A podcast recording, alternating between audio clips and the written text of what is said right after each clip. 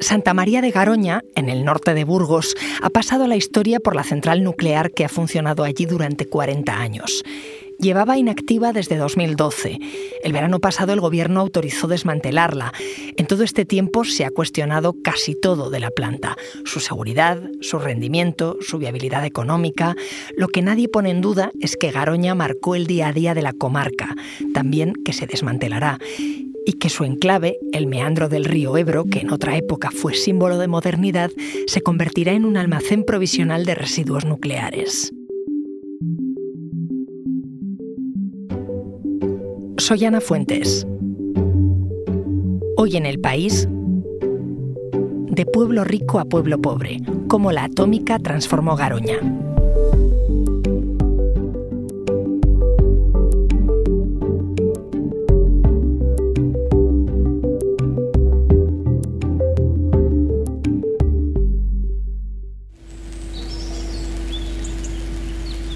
La central nuclear de Santa María de Garoña está parada desde hace más de una década, cuando el Consejo de Nuclenor, propiedad de Endesa y Verdrola, decidió no seguir explotándola alegando falta de rentabilidad económica. Pero impresiona que a las puertas de la central todavía puede escucharse el sonido de la energía, de la electricidad que durante décadas marcó la vida de un minúsculo pueblo del norte de la provincia de Burgos, enclavado en el valle de Tobalina, y la vida de toda una comarca. Entre este momento de 1971, en una España donde la demanda de energía se multiplicaba con el desarrollo económico, Su Excelencia el Jefe del Estado ha inaugurado la central nuclear de Santa María de Garoña, en la provincia de Burgos, que es la mayor de Europa en la especialidad de agua ligera. Y este otro, La central nuclear de Santa María de Garoña cierra definitivamente. han pasado más de 40 años. Eran las 22 horas y 57 minutos del 16 de diciembre de 2012, cuando la central nuclear de Garoña se desconectó completamente de la red eléctrica española. Cuatro décadas en las que una central nuclear, la atómica, como la llaman sus vecinos, condicionó la vida de una zona, para bien y para mal, y seguirá condicionándola durante muchísimo tiempo.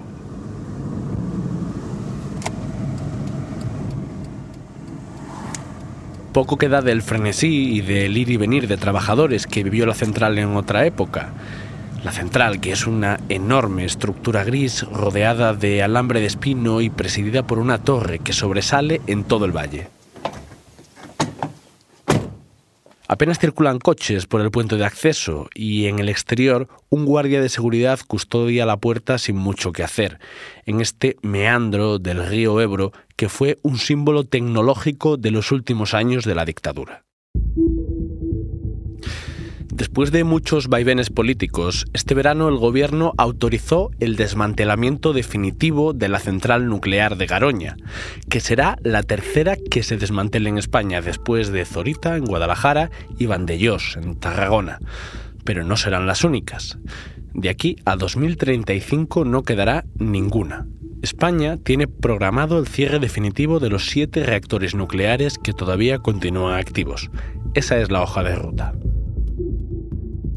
Quizás en el imaginario popular la central nuclear que cualquier persona puede tener más presente es la de los Simpson, pero Santa María de Garoña poco o nada tiene que ver con Springfield. Es una aldea situada en medio de la montaña, donde los vecinos tienen las puertas de sus casas abiertas y donde las fuentes de agua del río Ebro están por todas partes. Y esta es la historia de cómo un minúsculo rincón se quedará marcado en el mapa de la energía nuclear para siempre. Cuando Garoña detuvo su actividad, era la central de España que tenía menos potencia y también la más antigua. Por eso, allí, quien más y quien menos tiene una opinión y también muchos recuerdos vinculados a la central. Es el caso de Julio, que como su padre era carpintero en el valle de Tobalina cuando empezó a construirse aquella mole. La tecnología para montar la central nuclear la fabricó la empresa estadounidense General Electric. El reactor llegó al puerto de Bilbao montado de una pieza. Pero que llegar hasta Garoña no fue nada sencillo. ¿Usted se acuerda cuando trajeron el reactor entonces? Sí, sí, sí, perfectamente. Eh, vino dando muchísima vuelta. Vino por Losa, luego bajó por la carretera de Pedrosa. Había puentes que traían unas planchas que las ponían para poder pasar, porque primero vinieron con, con un tráiler, con una cisterna, con el peso que cargaba la, pieza para que tenían que traer para probar. Eso es. Primero hicieron eso y luego volvieron otra vez a. lo traían desde Bilbao. Quizás el error del ayuntamiento, pero bueno, entonces eran otros tiempos. Fue que no viviera la gente en el valle. Ese fue el error. Que le hubiese gustado exprimir más todavía. Sí, sí, sí. Pues bueno, dice que al burro muerto la cebada al rabo. Que, ¿Cómo, cómo? ¿Que al burro muerto? La cebada al rabo. Que ahora a toro pasado, pues podía haber sido posible. Pero hicieron lo que le pidieron. Desde el principio, Garoña fue un lugar donde los hitos tecnológicos y las polémicas medioambientales coexistieron en un lugar como el Valle de Tobalina, donde la gente subsistía durante el franquismo de la agricultura fundamentalmente, la atómica generó en los 70 perspectivas de empleo y de futuro, incluso para quien nunca trabajó allí. Y en eso, en ese ambiente de aquella época, coinciden la mayoría de vecinos. Aquí hasta, hasta el cura sacó una propaganda de que ya, ya somos atómicos y tal. El cura. El cura. Hicieron unos pañuelos por fiestas y ponían, somos atómicos. o sea, como que era una, una, ganga. Lo que pasa es que con la llegada de la central, lo primero que hicieron antes de hacer la central fue hacer 200 viviendas en Miranda y otras 200 en Medina, a, a casi 40 kilómetros de la central. En vez de hacer, hacer viviendas aquí en el valle, pues las, las hicieron allí para los, para los gordos. Yo me acuerdo que fue cuando, pues, una vez coincidí con unos unos americanos que, que trabajaban en la, en la, central y vinieron a las viviendas esas. Eran ingenieros o gente así gorda. Unos tíos más grandes me sacaban a mí la cabeza o más. ¿Los americanos? Sí. Luego, eh, por ejemplo, para los restaurantes y esto, es como si no, como si no hubiera estado, porque montaron ahí un, un comedor que daban igual 500 comidas al día. Ya que y, la gente no necesitaba realmente salir de la central es para que nada, venían, hacían sus recados y se marchaban. Otro, otro problema que había era que, por ejemplo, trabajador, de aquí eh, empezaron a trabajar pocos porque había gente que tenía miedo. Y entonces eh, trabajaban pocos, pero algunos sí que empezaron a trabajar. Quien habla es Manuel Vesga, vecino del Valle de Tobalina, que lleva toda una vida luchando en el movimiento antinuclear, que durante la dictadura no tuvo mucho eco, pero que con la llegada de la democracia se avivó. Tanto que el gobernador civil de Burgos en 1979 llegó a prohibir la primera marcha para protestar contra la central nuclear, con argumentos muy peregrinos. Manuel no es un rebelde sin causa y por eso decidió formar, junto con otros habitantes de pueblos vecinos, el Comité Antinuclear de Garoña, que se reunía semanalmente para coordinar actividades. Aquí empezó a, a tomarse un poco conciencia del, del, peligro cuando aquel, aquel accidente que hubo en Estados Unidos, en lo de las tres islas. At about 4 o'clock this morning, two water pumps that help cool reactor number 2 shut down. Cuando, cuando fue lo de Chernóbil, por ejemplo, que, que, se comentaba aquí en los bares del pueblo, porque no sé, cuando uno ve eso y se Hombre, identifica... Había, había, mucha gente que tenía miedo a hablar, si tenía, por ejemplo, algún pariente o algo de, que trabajaba allí, pues entonces eso no decía ni mu. y, y, incluso algunos, algunas familias, pues les que solíamos hacer, y estuvimos igual 30 años haciendo manifestaciones. Sí, en, contra, contra. en contra de la central, sí. Y algunos les, pues, le enchufaron al, igual a un familiar y, y se callaban los otros, los, todos los, toda la familia. Luego otro problema que había también era que, que, el domicilio fiscal no lo tenían aquí, lo tenían en Santander. Y yo me acuerdo, había un periódico aquí, yo solía escribir algunas notas de, pues de vez en cuando le conocía al director y, y, y, me decía, pues mándame lo que sea, que ya, ya lo pondremos. ¿Y qué mandaba usted? Y, le mandé, por ejemplo, en una ocasión de, de, acerca de la central, pues de los impuestos, que a ver dónde pagaban los impuestos, porque teníamos idea de que no lo pagaban ni en, ni en el Valle de Tobalina, ni en Castilla y León, ni vete a saber dónde pagaban y, dónde iba ese dinero. Pues al poco tiempo eh, de la central sacaron en el diario de Burgos una página entera diciendo que, que ellos que pagaban los impuestos fuera porque se lo exigía la agencia tributaria. Joder, salieron los de la agencia tributaria al día siguiente con otra página diciéndole que era mentira, que si, si pagaban allí era porque ellos querían. Porque se ahorraban dinero. Porque salía más barato, ¿no? Un momento, enseguida volvemos.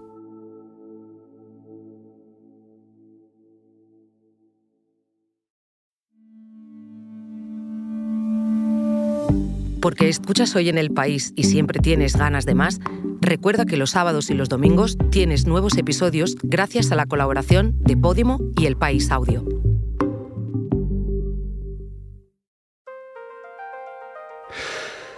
Para Julio y Manuel, la central nuclear, ya que estaba, podía haber dejado más en el pueblo de Valle de Tobalina. Mencionaba Julio, el carpintero que escuchábamos hace unos minutos, que el gran error del municipio fue que la central no trajera a nuevos habitantes al pueblo.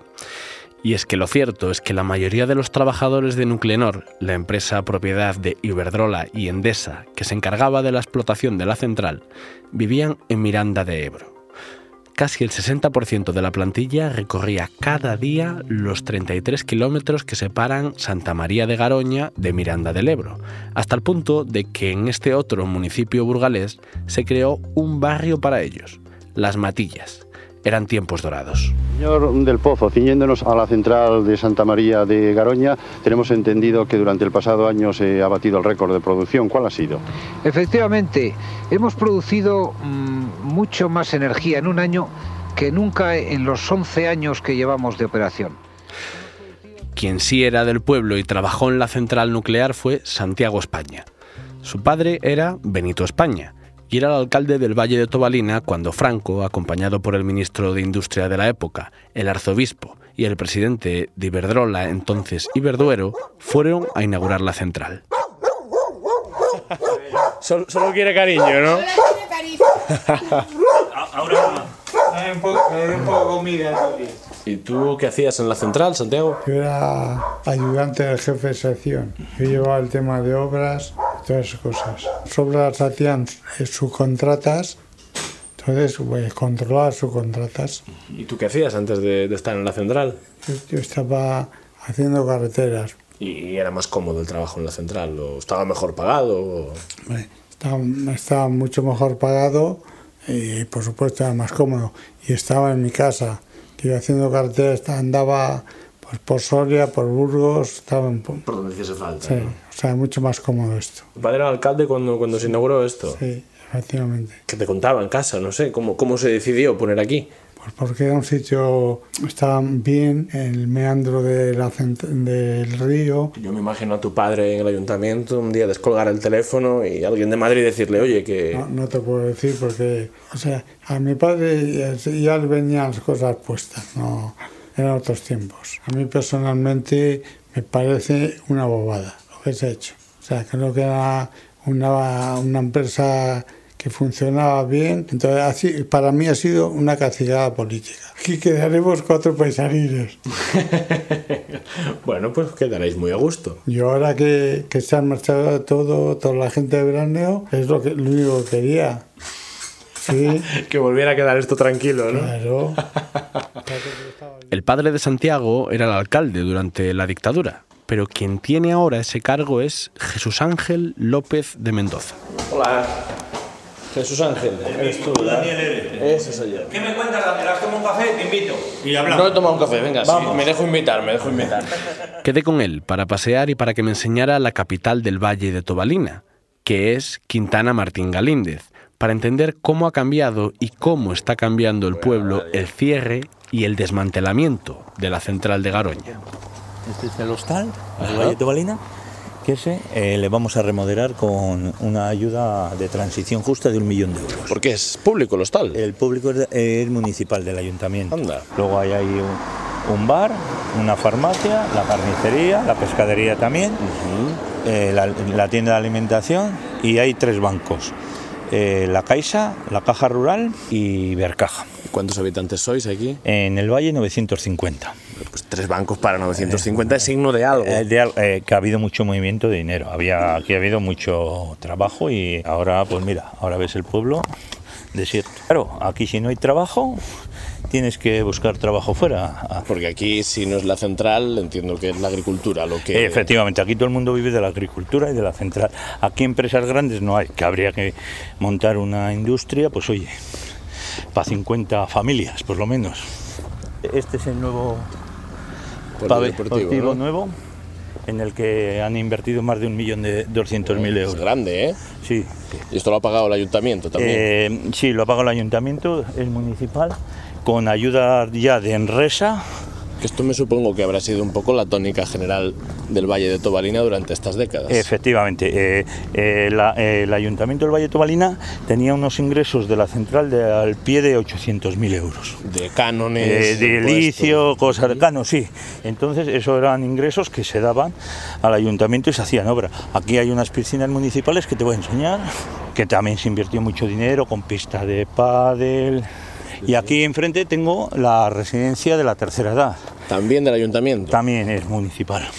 Wow. Y es el mayor motor de empleo que tengo ahora mismo. La residencia. La residencia, 52 puestos de trabajo. O sea, yo lo que veo un poco por lo que me vas contando es que es- todo es público. Todo es ha público. vivido gracias al ayuntamiento. Efectivamente, O, sí. ha- o existe gracias al ayuntamiento. Todo gracias al ayuntamiento. Entonces, ahora hay un problema. ¿Cómo mantienes todos estos servicios? Si yo he tenido una central en funcionamiento durante 40 años, ahora voy a tener una basura en el Valle de Tobalina y yo quiero cobrar por esa basura. Tú haces cosas, sí, pero luego no puedes mantenerlo. Eso es igual que el que se compra un Porsche y luego no tiene para mantenimiento. Pues esto es lo mismo que ha pasado aquí en el Valle de Tobalina. Hemos hecho, hecho, hecho, hecho y ahora llega el problema. Tienes dos soluciones. Subir los impuestos o ir al banco a pedir un crédito. Este es el bar, ¿no? Vamos Sí, a tomar un café. Venga. Paseando con él por las calles llama la atención la cantidad de servicios municipales que existen y lo bien que están las instalaciones para un pueblo de apenas mil habitantes. Es una pequeña Suiza. Durante décadas los presupuestos del ayuntamiento han estado inflados principalmente por los impuestos que la actividad de la central nuclear generaba. Pero la gallina de los huevos de oro ya no va a poner más huevos, y eso lo saben. Se trata de una zona más o menos aislada entre las montañas, y con el cierre de la central nuclear son muchos los que creen que será muy difícil generar una industria ni tan siquiera parecida. Las esperanzas están puestas en los 350 puestos de trabajo que el desmantelamiento de la central generará hasta 2033. También en poder cobrar por el almacén temporal de residuos radioactivos que se instalará en el pueblo. Y también hay algo de esperanza con los convenios de transición ecológica, que son pequeños parches para las arcas municipales. También se hizo esta oficina de turismo. Y tiene personal, la oficina de Eh, turismo. Hace años tenía una trabajadora, ahora la tengo en el ayuntamiento, porque claro, al final eso fue con los fondos, también con fondos europeos o no sé qué. A uno siempre le queda un poco esta sensación también, ¿no? De que muchas de estas ayudas se van en construir cosas en vez de en generar cosas. A ver, tú construyes, construyes, pero hay que saber para qué construyo. Es muy fácil comprar. Ya has visto todo lo que se ha hecho. Sí, sí, hay muchísimas cosas, hay muchísimas cosas. Es que aquí eh, te pones a mirar y esto se ha enterrado millones y millones de euros. ¿Y en qué momento te presentas tú alcalde? La política Sí, local y más ahora aquí sí. es un marrón. Ahora sí que es un marrón. marrón. Y mira, esta fue la anterior alcaldesa. Raquel, mira, los del país. Hola, ¿qué tal, Raquel? Si quieres Daniel. contarle algo, cuéntale. Encantado. No, no, pero te dejo. O sea, esta es la relación entre la exalcaldesa y el nuevo alcalde Sí, sí, y tal. Hacemos lo posible porque todo funcione perfectamente y entonces, bueno, se dan unas condiciones muy idóneas para poder gobernar eh, favorablemente para el Valle. Porque en un pueblo pequeño las diferencias entre los dos grandes partidos españoles, ¿cuáles son? Bueno, las diferencias existen. Están ahí. Evidentemente, cada uno representamos un partido. No, no, por supuesto. Y ese vínculo esté por encima de nuestras diferencias políticas que volverán a surgir pues, en un futuro cuando lleguen las elecciones, probablemente. Pero, pero en principio ahora estamos gobernando juntos y, bueno, yo creo que lo estamos haciendo bien porque eh, nos ayudamos, que es de lo que se trata. Durante décadas, la central nuclear de Garoña fue un tema frecuente en la política nacional, pero más allá de la pelotera del Congreso, allí gobiernan en coalición el Partido Socialista y el Partido Popular, para tratar juntos de lograr que les paguen por el ATI, el cementerio nuclear temporal, y por un plan para revitalizar la zona, para que funcione. Todavía perdura en la memoria el fracaso del Plan Garoña, anunciado en 2009, cuando se invirtieron 950 millones de euros en la zona. Pablo. Hola, buenas tardes. Hola, ¿qué tal? Pablo. ¿Cómo estás? Dani, encantado.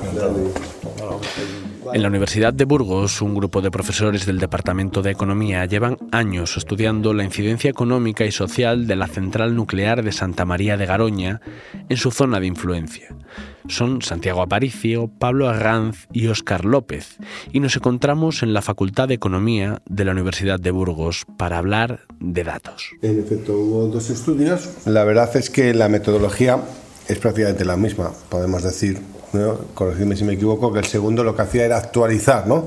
la información del primero. La metodología que seguíamos, copiada ¿eh? de la metodología de las investigaciones americanas sobre este tipo de, de estudios de centrales nucleares, que han hecho ya unos cuantos, era comparar eh, cuál es el impacto económico en ese municipio y cuál es el nivel económico de otros municipios de la provincia de Burgos. ¿Y recordáis así algún dato que os sorprendiera, que no entrara dentro de lo pre- predecible, ¿no? porque que, que el ayuntamiento tenga más presupuesto es predecible, que, que los vecinos bueno, pues cobren un poquito más que, que el resto de El ayuntamientos dato más importante también. que había era el, el nivel de cualificación del empleo que, que tiene la, la central. Y eso repercutía bueno, a unos niveles muy elevados en el tema de, de renta de municipios como era Medina de Pomar y Miranda, donde se alejaban principalmente los ingenieros. Y otra de las cosas que nos sorprendió también, claro, nosotros no somos profesionales del sector, es cuando una central nuclear hacía paradas de recarga o paradas de mantenimiento, con lo cual contrataban en torno a mil personas. personas. Y eso, claro, para, para lo que es la zona suponía muchísimo dinamismo. Entonces, claro, para nosotros, eh, a raíz de esto, pues eh, el tema es eso, es decir, el- bueno, la, la- la polémica que, que hay que seguir habiendo con el tema de las centrales nucleares. ¿no? Eso se iba a preguntar, ¿no? Ya hubo un plan hace, Sí, sí, el plan de revitalización de la zona, pero aquello, pues iniciativas individuales que al final no, han- no han conseguido, bueno, ni, ni mejorar las infraestructuras.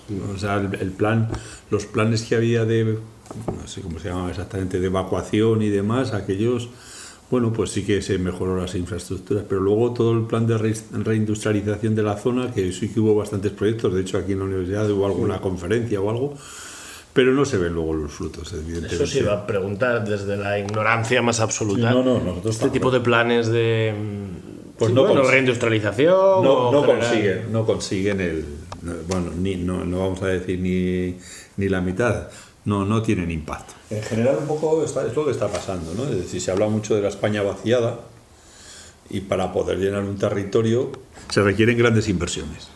Y claro, una inversión como esta no es que sea grande, es que es enorme. Los residuos generados por el combustible, ¿dónde ubicamos los residuos? Habrá que buscarle pues, un, un cementerio. Y entonces ahora, ya Enresa es la que se va a ocupar durante un periodo de 10 años de proceder al todo el desmantelamiento de lo que es la central y al almacenamiento de los residuos. Que el problema fundamental es qué hacemos con el combustible usado que está ahora mismo dentro de la piscina de la, de la central. Ese es el principal problema. Es difícil imaginarse el futuro, pero supongo que cuando alguien se implica en política local, y más sabiendo lo que hay, por lo menos sí tiene claro el rumbo, dónde le gustaría ver a su ciudad o a su pueblo, y quería preguntárselo al alcalde del Valle de Tobalina. Yo veo el futuro muy negro. Aquí esto ha aparecido como una ONG. Para mí era una vaca que daba leche y ahora mismo esa vaca ya se ha quedado seca. Bueno, pero el desmantelamiento todavía tiene para rato, ¿no? Y creo que va a generar trabajo también. 350 puestos de trabajo durante 15 años aproximadamente, porque entre que empiezas y termina, ellos dicen 10, pero en Zorita se han tirado 15. Y es que desmontar una central nuclear es casi tan difícil como montarla, pero... Son complejidades distintas, digamos, ¿no? Eh, construir eh, se hace con medios convencionales y, y con medidas de protección convencionales. Y en el caso de, desmantelar eh, una instalación nuclear o una central nuclear, a todo esto lo que tenemos que meter es el aspecto radiológico. ¿no? Entonces tenemos que desmontar, desmantelar equipos y estructuras que están contaminadas radiológicamente y eso pues, nos impone unos métodos de trabajo distintos. Quien habla es Mariano Navarro, que es director técnico de Enresa, la empresa pública que se ocupa de la gestión y almacenamiento seguro de los residuos radioactivos que se producen en España. El detalle de cómo se está haciendo el desmantelamiento de la central nuclear de Garoña lo explican nuestros compañeros de la sección de medio ambiente en un especial que viene hoy en el país con gráficos, cifras e interactivos. El caso de Garoña es un follón burocrático que se ha alargado durante años y lo que queda. Una de las cosas que llama la atención charlando con los vecinos de este pueblo de poco más de mil habitantes es que allí todos están familiarizados con la terminología, con los tecnicismos, con la jerga de la energía nuclear. Un ATI, un ATC, un AGP. Y es que uno de los principales problemas de la energía nuclear es qué hacer con los residuos radioactivos que genera la actividad de las centrales.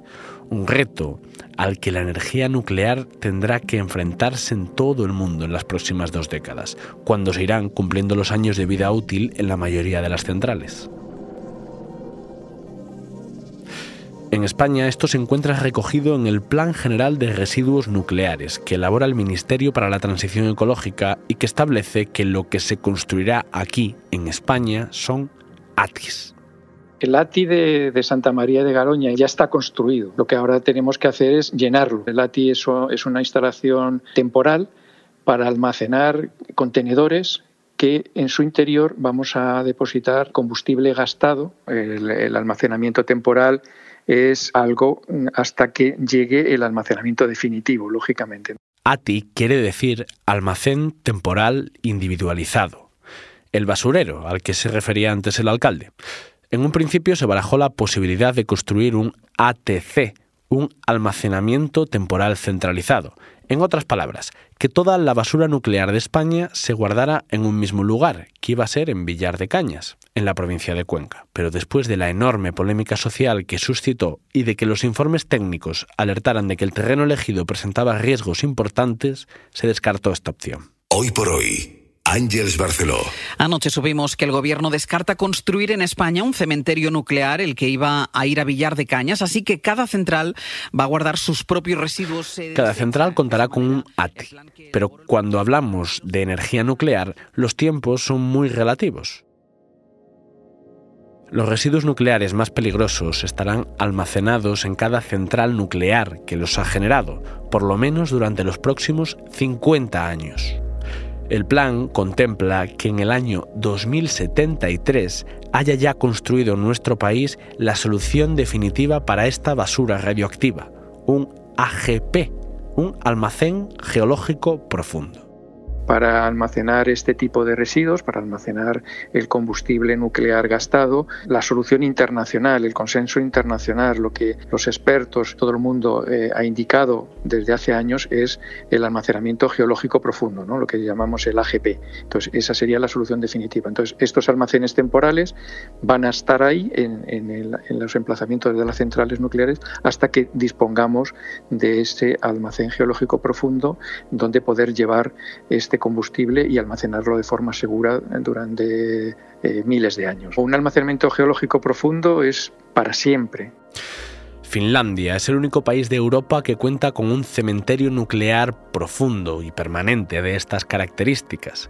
Se trata de un conjunto de túneles perforados en una isla a 400 metros de profundidad que harán de tumba para la eternidad de los residuos, o por lo menos durante los próximos 100.000 años todo con el objetivo de no traspasar las responsabilidades por las decisiones tomadas, acertadas o no, a generaciones futuras, y con toda la complejidad de imaginar cómo será el mundo, cómo será la sociedad de aquí a, por ejemplo, 30.000 años, y explicarle a esos habitantes del futuro que aquello que está allí guardado, mejor no tocarlo. En primer lugar, claro, se dejará registro en todos los medios y todos los archivos y registros que hay. Mm, una de las condiciones que hay es que tú tienes que elegir un emplazamiento que reúna las condiciones lógicas, pero que además sea un emplazamiento que en sí no tenga unos recursos naturales que puedan ser atractivos ni ahora ni en el futuro para ninguna sociedad para la cual mm, les induzcas a ir ahí, a ese, lugar a buscar algo, más allá de que están a unas profundidades que nadie se pone allí a excavar un pozo y llega a ese almacenamiento. ¿no? Algo similar a este AGP de Finlandia, a este almacenamiento geológico profundo, decíamos que tiene que estar construido en España en 2073. El reloj empieza a contar ya y seguro que nos va a dar mucho de qué hablar.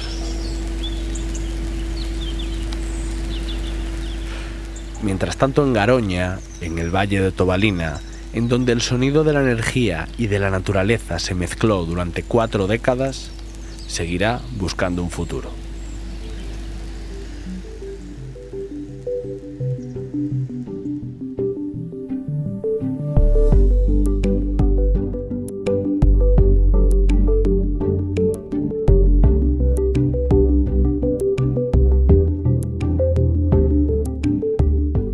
Este episodio lo ha realizado Dani Sousa. El diseño de sonido es de Camilo Iriarte, la edición es de Ana Rivera y la dirección de Silvia Cruz La Peña. Yo soy Ana Fuentes y esto ha sido Hoy en el País. Mañana volvemos con más historias. Gracias por escuchar.